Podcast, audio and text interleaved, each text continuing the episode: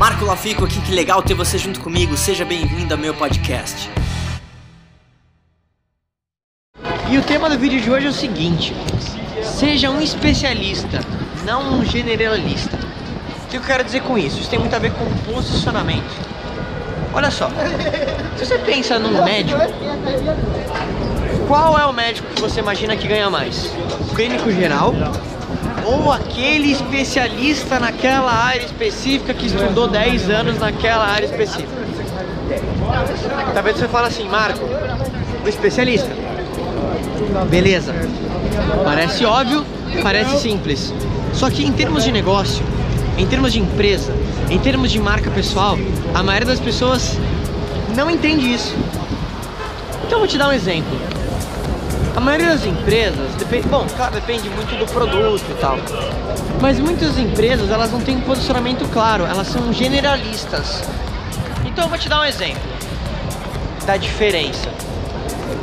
Existem várias empresas de computadores. E existe a Apple. Você concorda? Existe a Dell. Mas ninguém fala da Dell. Existe a Apple. Porque a Apple, ela não vende só um computador. Ela vende o status. Ela vende a praticidade. Ela vende a forma de trabalhar com aquele tipo de conteúdo. É muito diferente. O posicionamento é muito forte. A Apple se coloca como especialista em produtos high-tech né, em produtos de alta tecnologia e ao mesmo tempo produtos que têm, além da alta tecnologia, uma praticidade e uma integração com todos uh, os produtos da marca. Então, a Apple é muito mais do que uma empresa de computador. Entende posicionamento? Então, de novo, para te exemplificar o poder disso, pensa mais uma vez no médico. Então, o médico especialista consegue ganhar muito mais do que o clínico geral, porque as pessoas elas pagam mais por esse conhecimento especializado. Então, pensando, por exemplo, em redes sociais, se você quiser ser uma pessoa que quer criar a tua marca pessoal, você tem que pensar qual que vai ser o seu posicionamento. Como você quer ser visto pelo mercado? E se você tem uma empresa, mesma coisa. A sua empresa é especialista no quê? Ela pode ter vários produtos, mas ela precisa ter o chamariz. Pô, a tua empresa talvez é especialista em criar um hot dog com um pão especial. Não sei, não sei, estou falando qualquer exemplo aqui. Mas você precisa definir isso. E uma boa forma de você começar a pensar nisso tem uma formulazinha que é o seguinte, ó. Eu ajudo pessoas a através de sem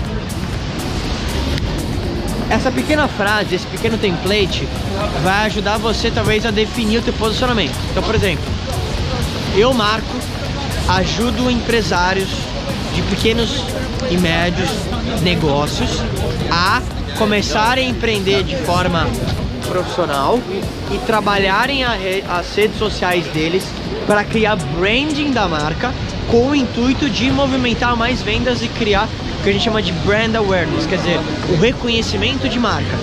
E eu faço isso através da minha própria agência, que é a Lafico Media Group, sem que a pessoa tenha qualquer conhecimento prévio de internet. Então esse é um dos meus posicionamentos. Então eu, Marco, me posiciono como empresário.